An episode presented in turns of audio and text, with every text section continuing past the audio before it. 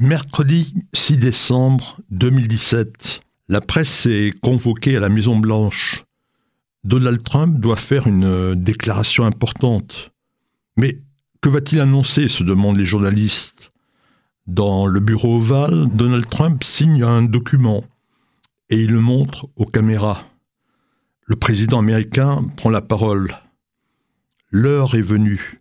L'heure est venue pour les États-Unis de reconnaître Jérusalem capitale d'Israël. Alors que les présidents précédents avaient fait cette promesse de campagne, ils ont échoué à l'honorer. Aujourd'hui, moi, je l'honore. Et Trump de préciser Retarder la reconnaissance de Jérusalem comme capitale d'Israël n'a pas aidé à parvenir à la paix. On ne peut pas ignorer la simple vérité. La simple vérité, que Jérusalem abrite les structures législatives d'Israël, le bureau du président, du Premier ministre et du gouvernement. Dans cette même déclaration, Donald Trump annonce sa détermination à aider à faciliter un accord de paix entre Israéliens et Palestiniens.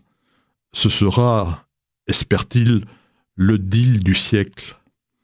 À Jérusalem, Benjamin Netanyahu salue ce jour historique mais le Premier ministre israélien est bien le seul à se réjouir. À travers le monde, les protestations sont presque unanimes. Le président de l'autorité palestinienne, Mahmoud Abbas, dénonce les États-Unis. Ils ne sont plus légitimes comme médiateurs de paix. Le Hamas, lui, menace. La décision des États-Unis leur ouvre les portes de l'enfer. À Paris, Emmanuel Macron déclare c'est une décision regrettable que la France n'approuve pas. À Rome, le pape François fait part de sa profonde inquiétude. Pourtant, Donald Trump n'a fait que mettre en application une loi qui avait été adoptée quatre jours après l'assassinat de Yitzhak Rabin. Le 8 novembre 1995, le Congrès adopte la loi de l'ambassade à Jérusalem, il reconnaît Jérusalem comme capitale d'Israël et prévoit d'y installer l'ambassade avant le 31 mai 1999. Mais la loi permet aussi au président de signer des dérogations de six mois en six mois pour en différer l'application. Le motif officiel, c'est le risque d'atteinte à la sécurité nationale des États-Unis, même si en 1949, Israël a fait de Jérusalem sa capitale. Les présidents Bill Clinton, George Bush et Barack Obama ne vont pas se priver de signer le document qui empêche le transfert. Pourtant, Bill Clinton avait promis pendant la campagne présidentielle de 1992 de reconnaître euh, Jérusalem comme capitale d'Israël. En 2008, Barack Obama est en campagne électorale il prend la parole devant l'IPAC, le lobby pro-israélien. Le sénateur de l'Illinois déclare Jérusalem restera la capitale d'Israël et elle doit rester indivisible. L'IPAC applaudit chaleureusement. Mais quelques heures plus tard, Obama explique à la presse que ses propos ont été euh, mal compris, déformés. En 2016, Donald Trump, qui est opposé à Hillary Clinton, promet lui aussi le transfert de l'ambassade. Il est élu et entre en fonction le 20 janvier 2017. En mai, il se rend en Israël. Il n'attendra pas beaucoup de temps pour mettre en application son engagement. Trump est encouragé à le faire le 5 juin 2017.